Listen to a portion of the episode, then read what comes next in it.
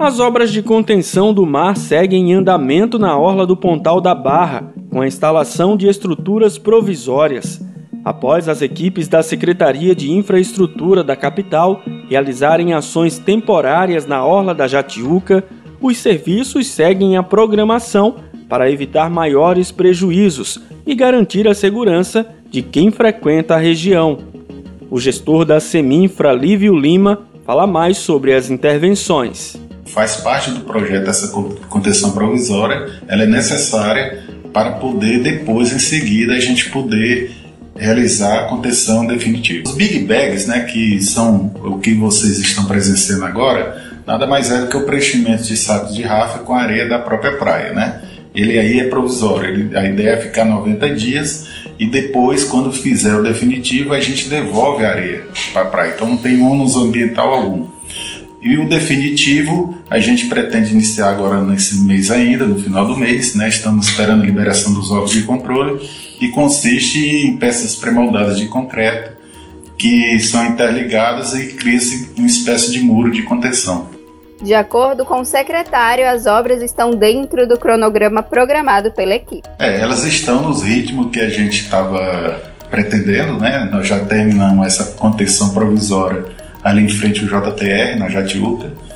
Começamos já desde a semana passada ali no Pontal, mais 45 dias a gente conclui esse provisório, mas isso não impede da gente já iniciar o definitivo. Nós vamos iniciar o definitivo lá na praia de Jatiuca, em frente ao JTR, e a ideia é a gente combater 12 pontos de erosões entre Jatiuca, Pontal, Cruz das Almas e Riacho Doce. E a ideia é quando começar isso a gente ter aí mais ou menos um prazo de oito meses de obra.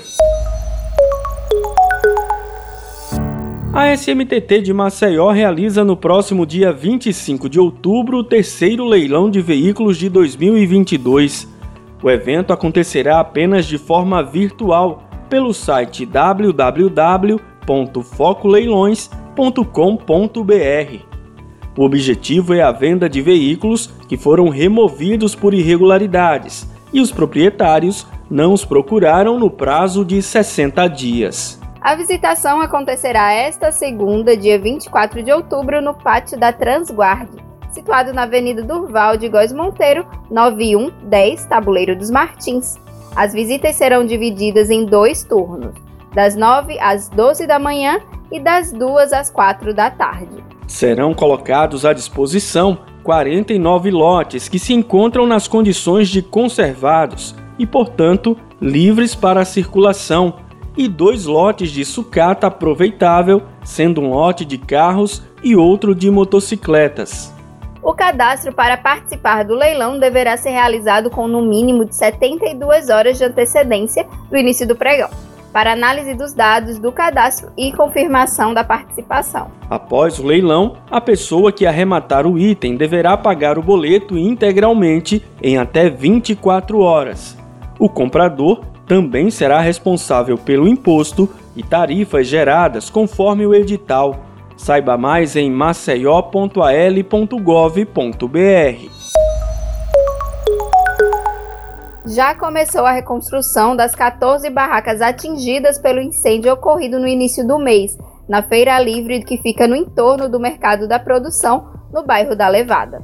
Após realizar o cadastramento dos feirantes, a Prefeitura de Maceió deu início à obra com material que garante maior segurança aos feirantes, como explica o secretário municipal de Trabalho, Abastecimento e Economia Solidária, Maurício Filho. A gente já fez um cadastro das pessoas atingidas e vamos dar todo o suporte necessário para esses, esses danos que foram causados a esses feirantes que ali ficam ao entorno do mercado da produção. Parceria com a Secretaria de Infraestrutura, é, que prontamente já nos forneceu material, certo? E também mão de obra para estar tá fazendo a reestruturação de todo o local que foi atingido em um material menos inflamável do que a madeira, sendo mais seguro assim para os feirantes que ali desempenham o seu trabalho. Para a dona Silvia, que vive da feira há mais de 25 anos, ter o apoio da prefeitura dessa forma imediata fez toda a diferença. e fez sim um cadastro das pessoas que perderam, né? Das nossas percas, como nós perdemos muito. Nós perdemos de, de 12 mil de mercadoria, porque no, na quinta-feira fazemos compra. Então minha banca estava toda preparada, como você pode ver, eu trabalho com todas as frutas e eu fiquei sem esse material para trabalhar. E assim, a gente está é, precisando realmente né, de, desse, desse material, desse socorro de imediato. O secretário Maurício Filho reforça que todos os feirantes serão incluídos no projeto do novo mercado da produção. E o, o, projeto do novo mercado da produção ele duplica a quantidade de permissões e com certeza esse pessoal que está ao entorno e que também faz parte já tradicionalmente do mercado da produção, eles serão é, beneficiados e contemplados com o, o novo projeto. Então esse pessoal que foi, infelizmente, atingido por esse incidente, já vai ser cadastrado e esse cadastro, esse cadastro vai ser utilizado para um novo mercado também. São pessoas que estão ali uma vida inteira, 30, alguns até 40 anos, é, comercializando nessa informalidade. E a gestão do prefeito JHC atual, com um ano e dez meses, já fez um trabalho, já fez um mapeamento prévio de toda essa parte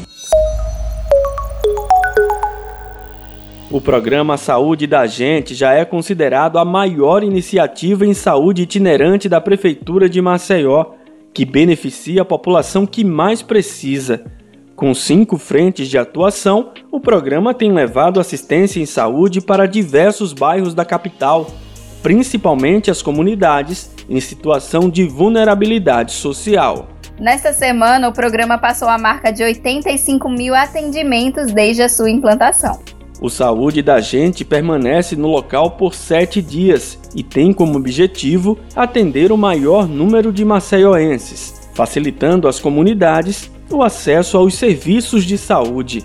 O programa, iniciado no dia 8 de agosto, possui um cronograma previsto para sete meses de atendimentos. Para ter acesso aos serviços, o cidadão deve apresentar um documento com o número do CPF e cartão do SUS. Curtir um cineminha ao ar livre é uma experiência e tanto. Em Maceió, a cultura invadiu as comunidades com o projeto Cine Massa, da Prefeitura da capital. Nessa primeira etapa, as comunidades do Vergel do Lago, Ipioca, Graciliano Ramos e Osman Loureiro puderam curtir as sessões gratuitas de cinema. Para isso, foi montada uma mega estrutura com telão, sistema de som, distribuição de pipocas e doces, além de sorteios de brindes ao final da sessão, como destaca o secretário de comunicação, Lininho Novaes para garantir entretenimento, cultura, nessa inclusão das nossas comunidades junto à sétima arte. Então, assim, o cinema de forma itinerante, chegando nas comunidades. Isso é muito importante porque desperta a intelectualidade, porque garante o acesso das famílias, um momento de congraçamento, um momento de alegria, de integração da comunidade. Então, assim, Lininho dá o recado para quem quer que o Cinemassa vá para seu bairro. E você que quer que o cinema vá para o seu bairro, comenta nas redes da prefeitura, nas redes do prefeito JHC, que a gente vai até a sua comunidade. Tem que ter a pipoca, ainda tem doce, e no final do filme ainda tem sorteio de uma bicicleta para criançada. Eu sou Graziela França. E eu sou Lucas Malafaia. E esse foi o Acontece Maceió. Aqui você fica por dentro de tudo que a prefeitura está fazendo para cuidar dos maceioenses. Para mais informações, acesse nossas redes sociais e o site maceió.al.gov.br. E acompanhe o MCZcast no seu tocador de podcast favorito. Até a próxima semana. Até mais.